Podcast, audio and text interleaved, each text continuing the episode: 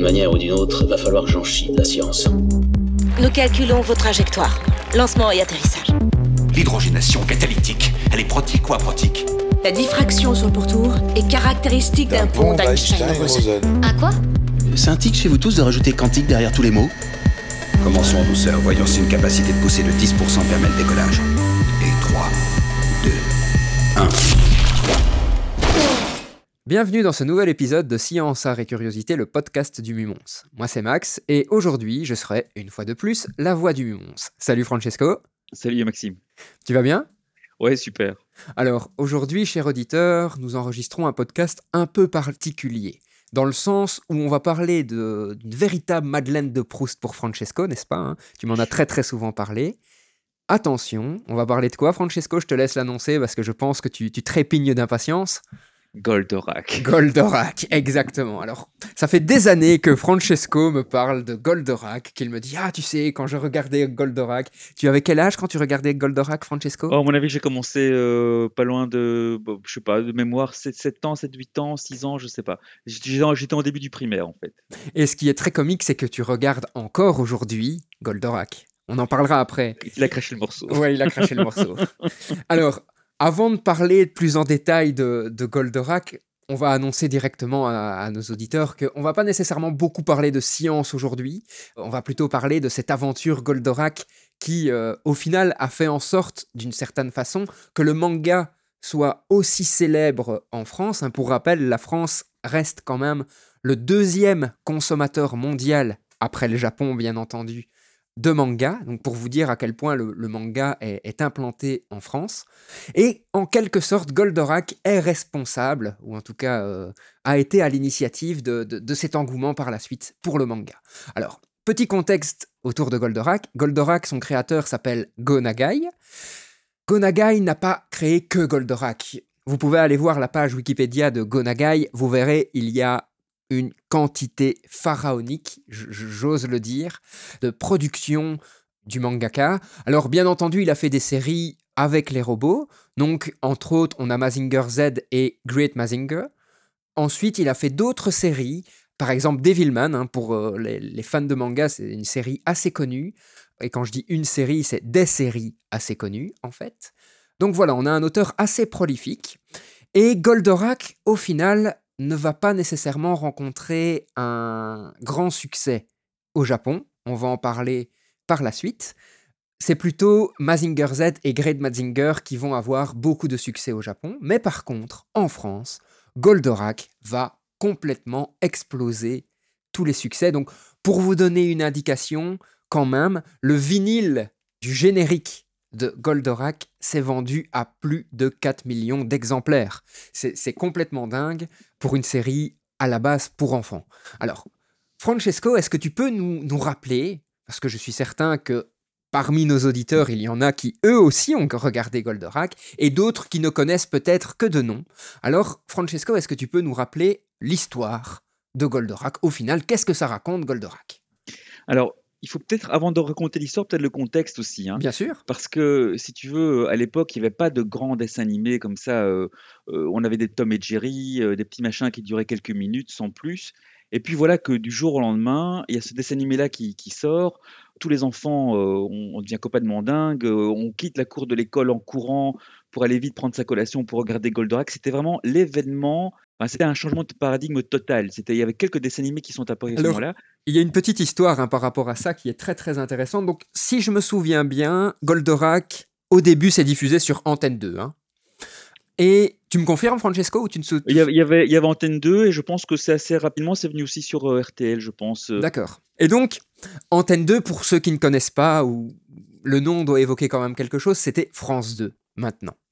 Et Antenne 2, lorsqu'il propose Goldorak au programme, est conscient que ça pourrait poser des problèmes, on, va en discuter, et il décide en fait de diffuser le premier épisode durant les grandes vacances, en juillet ou en août, à une heure d'audience extrêmement faible habituellement, pour voir qu'est-ce qui va se passer. Et ça va devenir le succès que l'on connaît aujourd'hui. Il est clair que Goldorak a influencé, j'ose le dire, la culture française pratiquement. Donc là, on a le contexte de Goldorak et du changement de paradigme par rapport à ce que vous aviez étant enfant à la télévision. D'autres choses au niveau du contexte, Francesco, ou on passe directement à l'histoire? Bah, c'était vraiment, heu, quelque chose qui nous impressionnait. Alors il y avait la durée évidemment de l'épisode, il y avait le le l'histoire qui nous fascinait, heu, on va en discuter beaucoup et donc on vivait ça. Même dans la cour d'école, on jouait, heu, il y en avait un qui faisait la soucoupe porteuse et l'autre le robot et cetera. Donc on a vraiment vécu, ce dessin animé vraiment jusque dans nos tripes. C'était très impressionnant. Alors par rapport à tout ça justement, et promis cher auditeur, ensuite on va parler de l'histoire de Goldorak, hein. là on te fait un petit peu attendre. Mais ce qui est assez intéressant, c'est que ce changement de paradigme ne s'est pas fait dans sans douleur, si je peux me permettre l'expression. Au moment où Goldorak est vraiment devenu euh, un phénomène de société en France, on a euh, toute une série d'émissions ou de personnages politiques qui ont tiré des sonnettes d'alarme. Je pense par exemple à Ségolène Royal, qui, euh, lors d'une interview, décrit vraiment ces dessins animés japonais. En l'occurrence, bah, elle ne parlait pratiquement que de Goldorak, comme violent, dangereux pour nos enfants. Et on y va sur les études psychologiques. Je me souviens de l'interview d'un psychologue. J'étais pas là à cette époque, hein, mais euh, c'est une affaire qui, quand on aime les mangas, quand même euh, a eu un certain retentissement. Et donc même encore maintenant, on en parle entre fans de manga. On a des psychologues qui disaient, regardez, euh, on voit que les enfants dans la cour de récré ne jouent plus qu'à Goldorak on voit que les jeunes enfants qui regardent Goldorak, plutôt que de faire des petits bonshommes en dessin, en fil de fer, ils font des bonshommes avec des cornes. Donc Goldorak influence vraiment la pensée de nos enfants. Goldorak se met dans la tête de nos enfants. C'est dangereux, on ne peut pas laisser faire ça, etc. Et donc, Goldorak euh, n'a pas eu que du succès. Hein. Il a eu énormément de détracteurs euh, aussi euh, en France. Mais Max, si je peux t'interrompre, euh, ouais, ouais, vas-y, n'hésite pas. J'ai un souvenir très clair quand on était en primaire, on avait une activité complémentaire avec des gens qui venaient de l'extérieur, où on nous initiait un peu euh, à tout ce qui est audiovisuel. Et je me souviens très très bien d'un des experts qui était venu, qui nous disait, mais enfin, vous regardez tous ce dessin animé, mais ça vaut rien, même au niveau du dessin, parce qu'on voit toujours des gros plans, c'est parce que ça leur coûte moins cher, et puis c'est violent, et puis c'est nul, etc. Et nous, ben nous on aimait bien, quoi. Et finalement, avec le temps on se rend compte que bah, tous ces soi-disant experts, euh, ils auraient mieux fait de, tourner leur, langue cette fois dans leur bouche avant de parler. Bien sûr, et euh, ça ne s'est pas arrêté là. Hein. Pour les, les, plus vieux de nos auditeurs, il y a aussi, enfin moi personnellement je regardais, donc je, me considère parmi les plus vieux, voilà, je l'avoue. Euh, parmi euh, les, plus vieux, il y a le Club Dorothée. Je sais pas si tu as regardé, toi, le Club Dorothée, Francesco. Oui, ça, c'est arrivé un peu plus tard. Hein. Nous, on l'a connu Dorothée, mais ça s'appelait euh, Récréa 2, donc c'était voilà. aussi encore. C'était là que passait, je pense, euh, Goldorak. Moi, j'ai vécu le Club Dorothée avec Sanseiya, les Chevaliers du Zodiaque, avec Nicky Larson, avec Dragon Ball et Dragon Ball Z. Et donc, bien entendu, les polémiques de l'époque ont continué avec le Club Dorothée qui, justement, diffusait des dessins animés japonais, alors que maintenant, de vous à moi, des dessins animés japonais, on en voit à tous les coins de rue, et il faut être réaliste. Le dessin animé japonais, le manga japonais, est comme la BD européenne, le dessin animé européen, on peut avoir des choses très très trash et on peut avoir des choses très jolies, très peaceful, euh, très poétiques. Allez, Francesco, on attaque le cœur de l'histoire maintenant? L'histoire, oui. Euh, bah, dans l'histoire de Goldorak, euh, en tout cas dans la version dessin animé, c'est un peu différent dans le, bouquin ainsi dont on va parler. Euh, bon, il y a les méchants, il y a les gentils. Alors en gros, il y a des extraterrestres qui viennent de Vega, ou on ne sait pas trop si c'est le nom du système d'origine ou le nom du patron. Enfin voilà. Donc les méchants, c'est les, armées de Vega qui ont ravagé en fait une planète magnifique qui s'appelle Euphor. Et le prince de cette planète a réussi en fait à s'échapper avec un des robots qui a été développé par Vega justement pour euh, conquérir l'univers. Donc ce robot, c'est Goldorak, c'est un robot fait par les méchants, mais qui est euh, euh, devenu sous le contrôle du gentil. Le gentil prince de Fort, donc Actarus, en fait, quitte sa planète. il a perdu ses parents, il pense avoir perdu sa sœur, etc. Donc il est vraiment plein d'émotions et de failles, de, de fêlures, etc. Et finalement, il vient s'écraser sur Terre, où il est recueilli par un savant, un professeur, le professeur Procyon, qui va en fait l'élever comme son fils. Et donc en fait, dans Goldorak est caché, et dans le quotidien, ben, Actarus, euh, il travaille dans une ferme, le ranch du, du Boulot Blanc, euh, jusqu'au jour où les, forces de Vega viennent frapper à la porte de la Terre en quelque sorte, et euh, Actarus voit le scénario se remettre en route, et donc cette fois-ci, il sort Goldorak pour défendre la Terre des, des envahisseurs. Voilà, ça c'est un peu le scénario. Et puis au fur et à mesure des épisodes, ben, l'histoire est quand même assez, euh, assez bien construite. Il y a des personnages qui vont revenir, euh, notamment il y a sa sœur qui, on va se rendre compte qu'elle est une survivante. Enfin voilà, je vais pas tout raconter ici. Je sais pas jusqu'où tu veux qu'on aille dans, dans tout ça. Alors, je sais que, euh, d'après mes lectures, puisque je vais l'avouer, je n'ai jamais regardé Goldorak. Euh, Ah. Ouais, oui, je sais, je sais. Bon, on va arrêter là tout de suite l'interview, mon ami. dans, dans mes différentes lectures, parce que j'ai lu sur Goldorak, hein, a priori, son point de départ se trouve dans le même univers que les séries dont on a parlé tantôt de Gonagai, qui est Mazinger Z et Great Mazinger. Et la raison pour laquelle au Japon, justement, Goldorak, qui ne s'appelle pas Goldorak au Japon, hein, soyons bien clairs, au Japon, le nom de la série, c'est Grandizer. Donc, on respecte hein, la logique Mazinger, Grey Mazinger, Grandizer. Donc, cette série, en fait, ne rencontre pas le succès escompté, tout simplement parce que un des personnages principaux de Mazinger et de Great Mazinger devient, en fait, un peu un, second. sous-fui- Voilà, un second. C'est Alcor, ouais. C'est Alcor, tout à fait, dans euh, Goldorak. Ouais, c'est ça. Donc en, en fait, Alcor dans la série, donc il vient euh, assez rapidement quand même dans l'histoire. C'est c'est un jeune euh, un peu tête brûlée comme ça qui s'est construit une petite soucoupe volante, euh, bon qui n'est pas très sophistiquée, mais enfin voilà, par rapport à Goldorak, évidemment, elle vaut pas grand-chose. Et donc voilà, il est, il est un petit peu euh, tête brûlée et euh, il deviendra vraiment le, le meilleur ami d'Actarus et donc ils vont commencer à développer des, choses ensemble.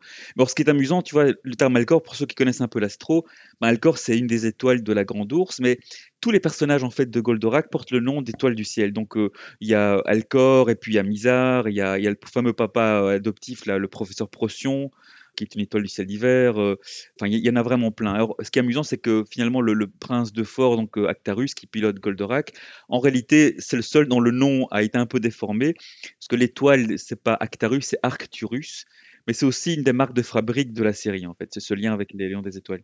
Petite quand même précision, hein, parce que je suis certain que certains de nos auditeurs vont tiquer sur ce que tu dis. On est encore à une période, on est dans les années 70-80, où la télévision française se permet de modifier les noms des personnages. Pour rappel, le héros de Goldorak dans la version originale s'appelle Duke Fleed. Il ne s'appelle pas du tout Arctarus ou Arcturus. Et même au début, en fait, Arctarus est une erreur de doublage.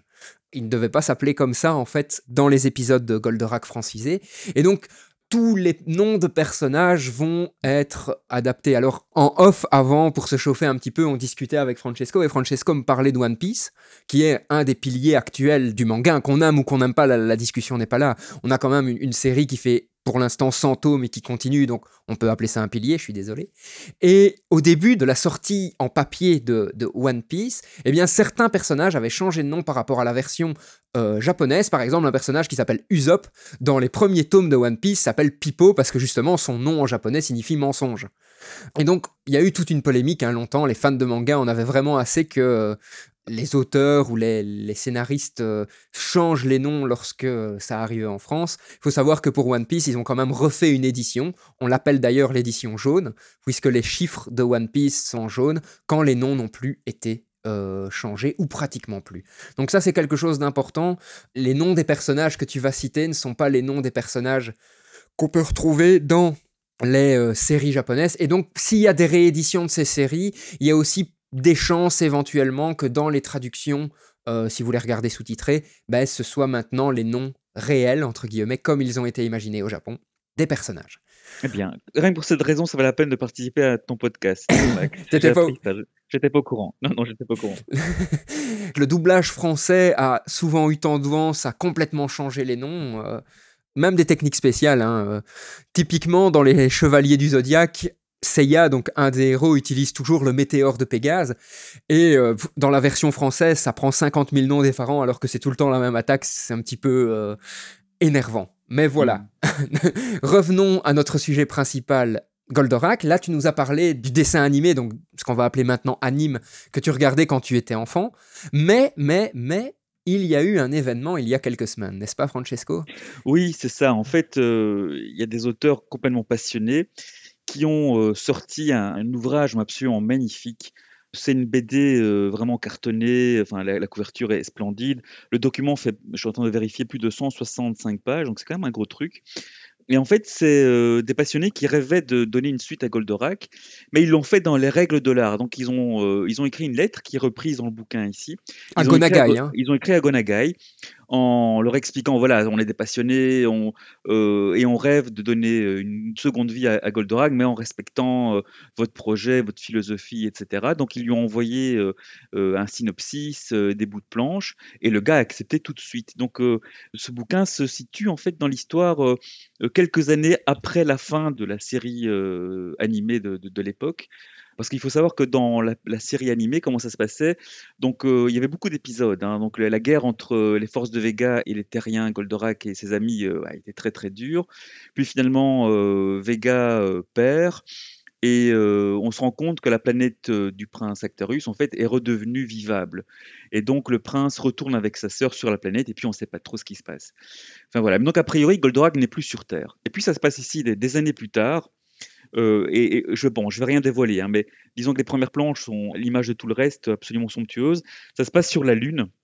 Il y a des astronautes euh, des terriens qui euh, vont explorer en fait le reste de la base des méchants, parce que les méchants étaient basés sur la face cachée de la Lune pour attaquer la Terre. Donc c'est la base de la Lune noire, comme ça que ça s'appelait, une base très lugubre. Et donc ils sont sur cette, sur cette Lune en train de d'approcher de la base euh, qui est complètement détruite. Alors, je ne peux pas m'empêcher de vous lire euh, la petite bulle. Ils disent, voilà, il faut imaginer le dessin quasiment en noir et blanc pour cette euh, image-là, que c'est tellement lugubre que tu peindrais presque Vega d'avoir dû habiter ici. Voilà, ça commence comme ça.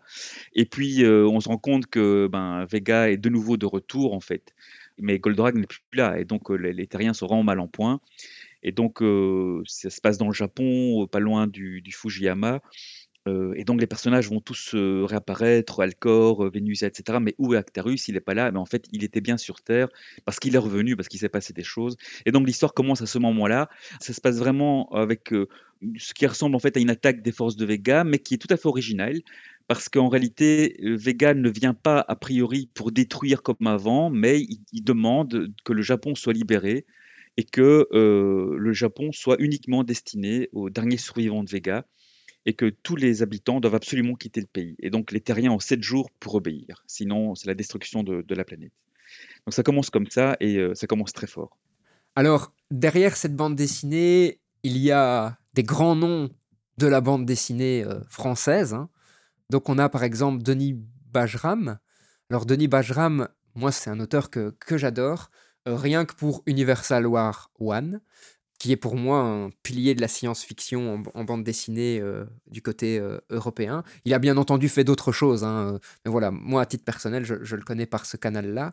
On a aussi Xavier d'Horizon, qui, lui, a par exemple travaillé sur la bande dessinée Long John Silver, qui est une bande dessinée, je pense, assez connue. Il a travaillé aussi sur du Torgal.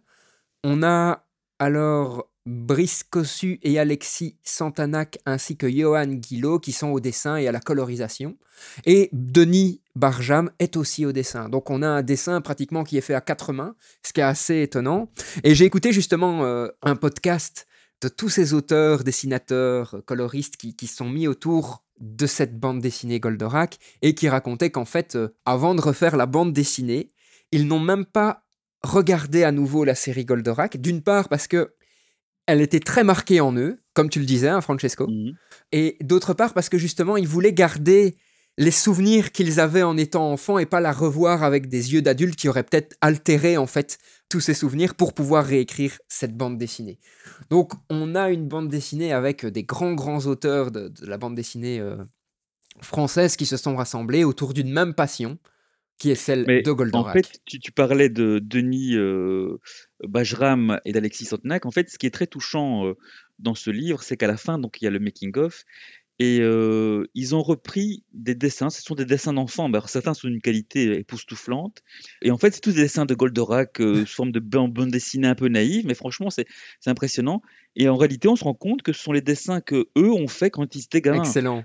Donc, par exemple, si je vois, euh, on voit quelques planches, euh, avec euh, le grand stratégaire qui apparaît sur l'écran et euh, Minos qui dit plus que 10 secondes et Goldorak sera détruit, maître, cette fois la terre est à moi, etc. Mais vraiment, on voit tout de suite l'ambiance du Goldorak de l'époque. Et puis il y a écrit planche extraite de l'album de 20 pages que Denis Bajram avait consacré à Goldorak à l'âge de 10 ans. Donc on voit, on voit que ça remonte super vieux. Puis il y a un dessin qui est excellent. On voit Goldorak et Batman en train de voler ensemble. Et ça, c'est dessiné par le petit Alexis Centenac qui avait 5 ans. Voilà, c'est vraiment des choses qui ont vraiment marqué. Mais je Alors, pense que Oui, vas-y. Je pense que, en tout cas, ça doit être le cas pour Denis Bajram. Je pense qu'avoir vu Goldorak quand il était enfant a certainement influencé sa carrière de, de dessinateur et scénariste de bande dessinée. Il faut savoir que c'est un monsieur qui travaille euh, énormément dans la science-fiction. Et donc, je ne vois pas comment une expérience comme Goldorak n'aurait pas pu euh, l'influencer. Note que euh, moi, je me pose aussi la question par rapport à moi. C'est clair que là, on est dans un monde, voilà, il y a des planètes, euh, il y a l'espace, euh, on va parler environnement, etc. Donc, clairement, à mon avis, il y a dû aussi avoir une, une influence un peu pour moi. Mais maintenant, je me souviens, en voyant ces dessins-là, que moi aussi, quand j'étais petit, je dessinais des Goldorak. Et, et moi qui étais un peu nul dans tout ce qui était artistique, on venait me demander mes Goldorak parce que je dessinais bien. Mais tu vois, je n'ai pas fait carrière. Donc, euh, Ah. on n'a pas tous réussi dans, dans le domaine suite à l'inspiration du grand Bon, robot. Je vais oser le demander. Est-ce que tu voudras bien me dessiner un Goldorak, Francesco Oui, mon ami, je, je- je te le ferai avec le, le plus grand des plaisirs. Faudra t'exercer un peu hein, pour te rappeler Ouais, ouais, comment tu faisais quand vite. gamin. Mais tu sais, tu as commencé l'émission en disant euh, c'est la Madeleine de Proust. En fait, je suis pas tout à fait d'accord parce que la Madeleine de Proust, qu'est-ce que c'est? C'est euh, faire allusion à un souvenir d'enfance, euh, la Madeleine, etc. Ouais. Et puis quand tu regoutes la Madeleine, tu es déçu. Mais Ah, moi, en fait, quand je reprends Goldorak, je suis pas déçu. Je tu n'es retrouve pas tout de déçu. suite D'accord. Non, tu, retrouves vraiment l'ambiance, le côté magique. euh. Il faut savoir que hum, les épisodes de Goldorak, alors je repasse dans l'ancien, étaient euh, vachement bien construits, mais ça commençait tout le temps de la même façon. Il y a la scène, euh, on, est sur Terre, voilà, en pleine nature, au Japon, c'est très bucolique. Et puis, hum, subitement, la caméra change d'endroit. Alors, on peut aller sur la Lune, la face cachée, dans la base des méchants, ou bien quelque part dans une grotte ou au fin fond de l'océan. Et là, c'est toujours la même chose. Les méchants sont en train de préparer un mauvais coup. Et donc, il y avait toujours un petit jingle. C'était ni ni non ni ni non ni ni non. Enfin, je le fais pas bien. Et donc, tu savais que voilà, là, là, on passait dans le mode le côté diabolique de, de l'affaire. Ou alors, il se passait. alors, euh, du coup, euh, les, les personnages, les héros de l'histoire, savaient pas ce que les méchants préparaient, mais nous, on le savait. On était dans la confidence. Et puis voilà que je sais pas moi, tu avais des tremblements de terre euh, ou la lune qui s'approchait de la terre ou vraiment un truc, euh, des choses anormales dans la nature. Et automatiquement, Procyon disait. Hmm, ça, c'est un coup des forces de Vega. Et voilà. Et ça commençait comme ça. Et puis, t'étais parti, quoi. Bon, après, il y avait euh, l'arrivée d'un Golgoth. Donc, ça, c'était les méchants robots qui venaient se planquer quelque part. Et puis, on sortait euh, qui sortait avec ses copains. Au début, il a du mal. Bon, finalement, évidemment, il gagné tout le temps. Mais voilà, il y avait toujours cette construction avec ces petits moments de, de poésie aussi. C'est ça, c'est des choses très importantes. Parce que oui, vu de loin, euh, il y a de la castagne, euh, il y a le robot. C'est comment, pas- comment on parlait de Goldorak sans parler de ses armes, euh, fulgure au point, planitron, etc. Ça peut paraître comme ça un peu violent. Mais à chaque fois, en fait, le personnage d'Octarus, par exemple, se retrouve hein, régulièrement dans les bois avec sa guitare, avec de la mélancolie, en train de jouer des petits airs, en se souvenant de ses proches, de la vie heureuse qu'il avait sur Euphor. Donc il y a vraiment tout ce côté poétique, euh, nature, bucolique, en plus du côté hyper technologique du dessin animé. Et ça, c'est des choses vraiment, importantes. Et quand tu les revois, euh, bon, évidemment, le, côté combat, bon, on a, pris de l'âge et c'est un petit peu passé, mais ça n'a pas tellement vieilli par rapport à l'ambiance, en fait. Donc c'était assez, je trouvais, euh, assez d'avant-garde, finalement, comme, euh, comme dessin animé. Tout à fait. Et je pense que ce qui est important aussi ici, j'essaie de retrouver euh, dans mes notes pourquoi les robots et les séries de robots ont aussi bien fonctionné en- au Japon au départ. Il faut pas oublier que dans les années 70, pour nous, ça peut paraître très très loin par rapport à la guerre 40-45, mais n'oublions pas que le Japon a quand même, entre autres, subi deux bombardements atomiques avec Hiroshima et Nagasaki. Et donc, c'est encore des choses qui sont très très ancrées en eux. Et ce qu'on voit dans Goldorak, c'est aussi une façon de d'exorciser en quelque sorte ces, douleurs qui viennent de cette deuxième guerre mondiale, tout simplement parce que ben là on a un personnage qui a subi la guerre dans, dans son pays, mais qui essaie de continuer à vivre paisiblement, hein, comme tu le dis, on a des scènes où il joue de la guitare dans les bois, mais qui sait aussi que parfois il est obligé d'accomplir son devoir parce que seul lui peut l'accomplir. Et ce qui est étonnant, c'est que la France, au final, n'avait pas du tout ce, ce background psychologique par rapport à, la guerre 40-45. Non pas que la France n'ait pas subi la guerre 40-45, hein, c'est pas du tout mon, propos, mais euh, ce bombardement, euh, cette perte de territoire, en, parlant d'Hiroshima et de Nagasaki, n'a pas été subi par les Français. Et c'est un des faits qui est assez étonnant que la série ait aussi bien marché, en fait en France. Hein. Non, non, mais tu as raison. Et, clairement, dans la vieille série, donc euh, le, traumatisme psychologique qui accompagne en permanence le, le héros, il est toujours là. Et à un moment donné, tu as les, méchants qui en prennent conscience et qui jouent avec ça. Et dans la BD là, qui est sortie ici, ça va encore beaucoup plus loin, en fait, dans tout ce côté euh, psychologique, etc. Euh, c'est remarquablement bien foutu. Et d'ailleurs, dans Goldorak, il y a souvent des personnages qui perdent la vie. C'était d'ailleurs une des critiques des psychologues français, c'était de se dire, mais regardez, il y a plein de personnages qui meurent, ça va traumatiser les enfants. Et à l'inverse, quand on interviewait les enfants, euh, parce qu'il y a eu des émissions là-dessus, hein, euh, il y a quelques mois ou, quelques années, il y a eu une émission hommage à Goldorak où justement on a ressorti des interviews d'enfants, et les enfants disaient, ben, c'est vrai que ça peut paraître bizarre, mais ça nous permet aussi de parler de sujets dont on n'a pas l'habitude de parler ou dont on n'a pas la permission de parler. Sous-entendu, ben voilà, la mort d'un personnage, euh, en quelque sorte, ça nous permet de voir que ça peut arriver, ça nous permet de nous poser des questions, et donc ça nous traumatise pas que du contraire. C'était assez intéressant ces interventions. Non, et, tu avais des, épisodes, je me souviens, où par exemple les méchants envoient euh, un Golgoth ou les versions plus sophistiquées qu'ils appellent les Anterac, avec comme pilote euh, un ancien, euh, une ancienne amie du prince de Fort, mais qui a été reconditionné, et donc il y a le prince qui est devant tous ces, tous ces dilemmes, avec ses souvenirs, et puis la personne qui n'est plus ce qu'elle était, et puis qui finalement va finir par mourir, et que avec toutes les émotions qui peuvent sortir. Il y avait toutes ces dimensions-là, hein, et tous les critiques, je pense, qu'ils sont passés un petit peu à côté de, ce genre de choses. Oui, tout à fait. Après, euh, voilà, je pense que les enfants ont aimé, les adultes se sont inquiétés, mais voilà, ça n'a pas empêché le, manga de, s'implanter et les enfants d'en profiter. Ça, c'est certain. Alors, on voulait peut-être parler d'éléments plus, euh, plus structurels, je vais dire, dans Goldorak. Un des éléments donc, que tu voulais aborder, Francesco, c'est d'une certaine façon, tu, tu ressentais en tout cas que dans Goldorak, il y avait une espèce de sensibilisation à l'environnement, en fait, par rapport à la destruction de la biosphère, etc. Est-ce que tu peux nous en parler un petit peu plus en détail? Mais écoute, je pense que Bon, ma fille maintenant est un peu plus grande, mais il y a quelques années, euh, je me suis retapé tous les Barbapapa, qui étaient les, dessins animés euh, typiques des années 70. Et ce qui m'a frappé, c'est qu'on voyait dans ces dessins animés-là vraiment toute la préoccupation sur le fait que le béton finalement est en train de grignoter toutes les forêts, que les usines polluent, etc. Dans les années 70, on avait des idées quand même très très fortes par rapport à tout ça.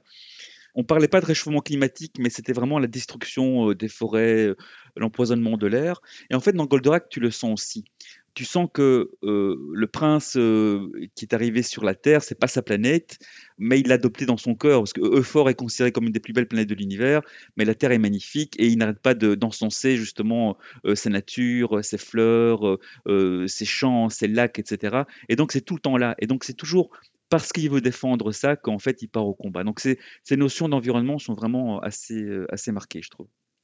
Et je pense que globalement, c'est le cas pour tous les mangas, et j'aurais même tendance à dire pour toutes les œuvres euh, animées, qu'elles soient européennes, américaines ou, japonaises, enfin asiatiques de façon plus générale. Mais globalement, il y a ce qu'on peut lire au premier degré, et il y a ce qu'on peut revoir aussi avec nos yeux d'adultes. Et beaucoup de ces séries, je vais pas dire toutes, mais beaucoup de ces séries ont un message qui est assez intéressant à découvrir pour peu qu'on puisse se laisser tenter. Je dis ça tout simplement parce que je sais que euh, peut-être parmi nos auditeurs et globalement dans, dans, la société, des gens décrient encore parfois les animations japonaises ou les mangas japonais, alors que tu ne vas pas me contredire, Francesco, je t'ai fait découvrir certaines choses qui étaient euh, très très poétiques. Il y a des choses qui peuvent être vraiment magnifiques et qui peuvent intéresser euh, tout le monde. Évidemment. Un autre élément aussi euh, qui peut être intéressant, c'est un petit peu euh, l'ingénierie, l'énergie, la technique euh, dans, Goldorak. Il faut savoir qu'on a déjà parlé de ce qu'on appelle les mechas dans un autre podcast. Donc les mechas, c'est toutes les séries japonaises qui vont parler de robots. Alors il faut savoir que ce terme de mecha n'apparaît pas avec les séries comme Goldorak, mais plutôt avec la série Gundam. Hein. Euh, dont on a déjà parlé dans les podcasts. Mais par la suite, toutes les séries qui vont utiliser des robots vont faire référence au genre mecha. Ben, dans les genres mecha, l'ingénierie reste quand même euh, un élément important. Dans Gundam, on sait que c'est vraiment très très ancré. hein. On a des représentations très concrètes de, de dispositifs euh, qui ont été imaginés par des scientifiques qui existent dans la vraie vie. Euh, Est-ce que dans Goldorak, c'est le cas? Qu'est-ce que tu as eu comme impression, etc.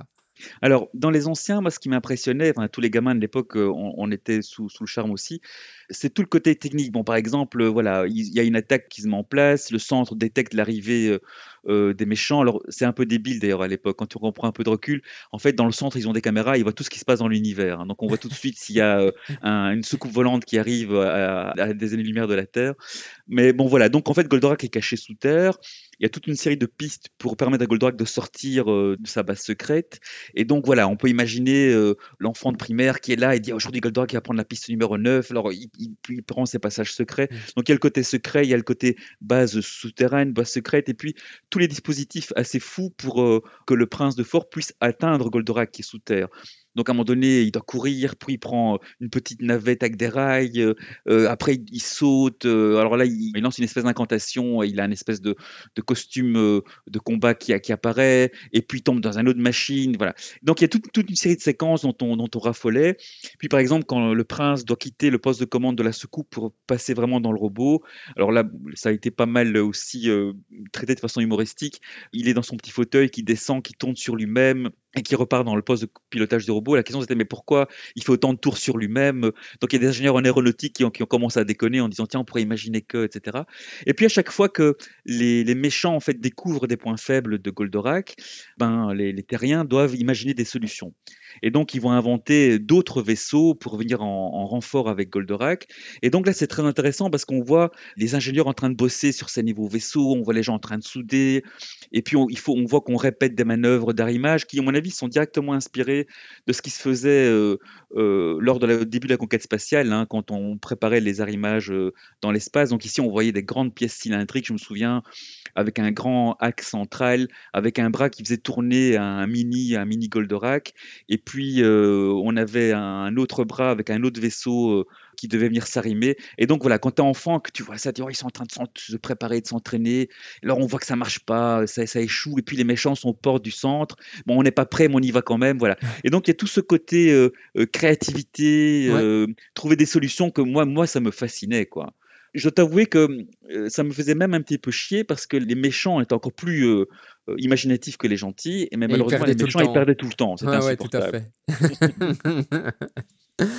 Est-ce qu'il y a d'autres points qui t'ont encore marqué, Francesco, dans Goldorak? Je sais que la musique, tu m'en as souvent parlé. Euh, Oui, bah, la, la musique, c'est des petits bijoux, effectivement. Euh, bon, après, il y, a eu- il y a eu évidemment tous ces fameux génériques. Tu parlais du vinyle, bah, que j'ai ouais. eu évidemment aussi. Ça, c'est... Bon, tu les- fais les- partie des 4 millions de personnes, mais Francesco. Oui, mais oui, mais oui. Mais bon, ces génériques, bon, moi, j'ai trouvé un petit peu kitsch, même si on aime bien. Mais moi, je parlais vraiment des, petits, des musiques à l'intérieur du dessin animé qui sont pas mal. Maintenant, tu vois, dans le, le- la nouvelle BD ici qui est sortie, Oui. là, évidemment, euh, bon, il y a un bond géant qui a été fait. euh, Bon, moi, je dois t'avouer qu'au niveau BD, je connais pas grand-chose. Je- J'en étais resté à Astérix euh, et, et Tintin. Donc, pour moi, c'est un, un nouveau paradigme euh, ici. Donc, la sophistication euh, du dessin, de la mise en page, l'utilisation des couleurs, c'est grandiose. Alors, ce Goldorak, évidemment, c'est celui qu'on a connu quand on était petit, mais le traitement ici du style est tel que c'est d'un réalisme bluffant, quoi. Je- quand tu revois le vieux dessin animé, tu dis, ok, bon, c'est le dessin animé, c'est quand même un vieux machin. Ici, le robot, il y a des, il y a des images, tu, tu ferais bien des posters pour mettre dans ton bureau, quoi. hein. Ouais, À un moment donné, on a par exemple une planche, c'est un peu mode steampunk, comme ça, on voit une espèce de, de coupe de tous les systèmes euh, robotiques de, de Goldorak. Dis, waouh, c'est impressionnant, les, les proportions, on se rend compte que c'est immense. Euh, En, en fait, il y a un côté réaliste qu'on n'avait pas dans, qu'on n'avait pas dans l'ancien. Euh, Il y a un côté esthétique qui rend bluffant les, les méchants, en fait. Aussi, on se rend compte que ben, finalement, ils sont pas si méchants que ça. Euh, rien n'est blanc, rien n'est noir. Et donc, l'histoire est beaucoup plus subtile. Et encore une fois, comme dans l'ancien, mais ici beaucoup plus, on s'attache à toute une série de personnages. Comme on disait, on retrouve les personnages du passé, mais ici traités par des adultes, en fait. hein. Donc, euh, Ouais, c'est franchement, euh, on se laisse vraiment prendre. Je voulais le, le mentionner tantôt, mais on pourrait croire que euh, c'est un cas unique, entre guillemets, d'adaptation. Ce que je veux dire par là, des Français qui s'approprient un produit purement japonais et qui le, le transforment à tel point qu'il... Donc il faut comprendre que les dessins animés, euh, donc Goldorak, sont redoublés, mais parfois aussi subissent, à cette époque en tout cas, ce qu'on appelle la censure. Donc certaines scènes, euh, on rajoute un dessin dessus pour cacher quelque chose qui pourrait choquer, etc. Et un autre dessin animé japonais qui a subi énormément ça, mais tellement que c'en est devenu un autre dessin animé, c'est ce que nous on appelle Nicky Larson. Au Japon, on appelle ça City Hunter. Il faut savoir que City Hunter au Japon, donc c'est une série avec un détective privé un petit peu obsédé hein, sur les bords, mais c'est une série quand même très sombre. Le personnage est torturé, même s'il déconne euh, au niveau de son obsession pour les jeunes femmes, on sent aussi qu'il a un côté euh, très sombre qui peut faire peur. Tandis que la version Nicky Larson en Europe est complètement édulcorée et on a affaire à euh, un personnage qui est tout le temps enjoué, tout le temps comique, etc. Et on a eu une adaptation qui s'appelle d'ailleurs Nicky Larson et pas City Hunter en France. Hein. La date, je revérifie ça tout de suite, en 2018. Le réalisateur Philippe Lachaud sort Nicky Larson et le parfum de Cupidon. Et là encore, c'est en fait une adaptation du Nicky Larson européen mais le résultat est assez saisissant. C'est un très très chouette travail. On retrouve l'ambiance de Nicky Larson. Euh, européen qui n'est pas du tout l'ambiance de euh, City Hunter, mais c'est pas un problème parce que les gens se sont appropriés cette culture japonaise, l'ont européanisé si j'ose dire, et en ont fait un autre produit qui fonctionne toujours aussi bien. D'une certaine façon, c'est un peu ce qu'ils ont fait avec Goldorak. Je pense par contre en respectant beaucoup plus l'œuvre originale comme tu le dis, en allant dans un réalisme beaucoup plus marqué. quoi. Ah oui, tout à fait. Bien, Francesco, deux ultimes questions. Oui. La première, c'est à qui conseillerais-tu cette œuvre? Alors, cette œuvre, on va se limiter à la nouvelle bande dessinée Goldorak. Est-ce que tu penses que quelqu'un qui n'a jamais vu Goldorak pourrait apprécier cette bande dessinée, pourrait s'y retrouver? Ou alors il faut impérativement avoir vu l'ancienne série Goldorak pour en profiter? À qui la conseillerais-tu au final? Et à qui ne la conseillerais-tu pas? Bah, écoute, je pense que la, bande dessinée, euh, euh, elle est assez autonome parce que, par exemple, moi, je l'ai montré à ma fille qui a 13 ans. Évidemment, elle ne connaît pas l'univers Goldorak. Bon, elle a bien vu l'une ou l'autre euh, séquence que je lui ai montrée il y a quelques années. Bon, elle n'accrochait pas vraiment. Et ici, quand elle a vu la BD, elle dit Ah, papa, moi, j'ai vraiment envie de la lire. Voilà, donc, alors qu'elle connaît pas l'ancien. Maintenant, c'est clair que quand on a ce passif avec, avec cette histoire, ben là, on raisonne. Donc, je pense que toute personne qui a entre 40 et 55, euh, euh, c'est le cadeau idéal pour les fêtes, c'est clair et net. Ça fait vraiment plaisir de revoir tout ça. C'est l'univers de l'enfance, mais qu'on pourrait aller vraiment au cinéma et, et, voir un film comme ça, ça tient tout à fait la route. Quoi. Super. Et enfin, l'ultime question, comme à chaque fin de podcast, Francesco, une citation qui t'évoque Goldorak ben, écoute, ce que je te propose, Maxime, c'est pas vraiment une citation euh, d'un grand auteur ou, que sais-je, mais c'est une phrase en fait qu'on trouve à la fin de la lettre que l'auteur ici, un des auteurs, écrit à, à. Donc c'est Xavier euh, Dorisson qui écrit. Donc la lettre s'étend quand même sur deux pages hein, dans le bouquin ici. Donc il, explique euh, l'honneur d'écrire à Gonagai. Il dit voilà, j'ai encore un peu de mal à croire que j'écris cette lettre. Euh, et encore plus de mal à croire qu'elle ait une chance d'être lue par vous. Ça me paraît presque impossible, mais peu importe. Euh, si je suis devenu scénariste, c'est parce que j'ai toujours cru que je pouvais faire de mes rêves une réalité. Enfin voilà, Alors, il explique euh, un peu tout son projet à, Gonagai et puis il termine sur la fin en disant, bon, il a, il a, bien détaillé son projet et puis il dit en résumé, le Goldorak que je rêve de faire est un Goldorak dont l'énergie et le rêve sont issus de mon enfance, mais sur lequel je voudrais apporter mes outils et mon regard d'adulte. Mais c'est vraiment ça en fait. Et c'est avec ça que je terminerai ce petit podcast avec toi.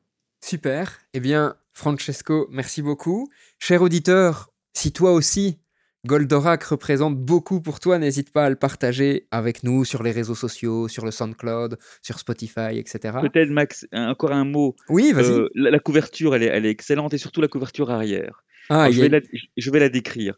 On est sur le bord d'un lac. Euh, il y a de la végétation euh, autour, euh, il y a des sapins et des trucs comme ça. Puis au loin, il y a des belles montagnes couvertes de neige, un beau ciel bleu. Et vraiment, au cœur de ce lac, il y a un drôle d'objet cylindrique, enfoncé en partie dans l'eau. Et en fait, pour tous ceux qui connaissent Goldorak, c'est un de ces fulguropoints qui est là, abîmé, parce que Goldorak, ben, son combat contre le dernier Golgoth se passe assez mal. Mais l'image est tellement bien fichue qu'on a l'impression d'avoir affaire à un vestige d'une cité grecque. Quand on voit ces, dessins du 19e, euh, on voit les ruines des cités grecques euh, et qui font un peu rêver comme ça entre euh, l'aspect réel et l'aspect un peu fantasmagorique.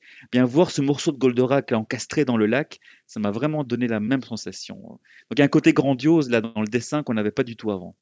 Alors, si tout se passe bien, Francesco, et avant de dire au revoir à nos auditeurs, on se donnera rendez-vous théoriquement en 2023. Enfin, nous, on se verra avant, mais on se donnera rendez-vous pour reparler de Goldorak en 2023, parce que, je ne sais pas si tu es au courant, Francesco, mais a priori, en 2023, si le planning est bien respecté, sortira un nouveau jeu vidéo Goldorak, Oh, oh. complètement en 3D, et donc je pense que je te le ferai tester et on en parlera Bon, faudra que je me éventuellement mette, faudra que je m'achète quand même une console un jour. alors. dans un podcast. Ok.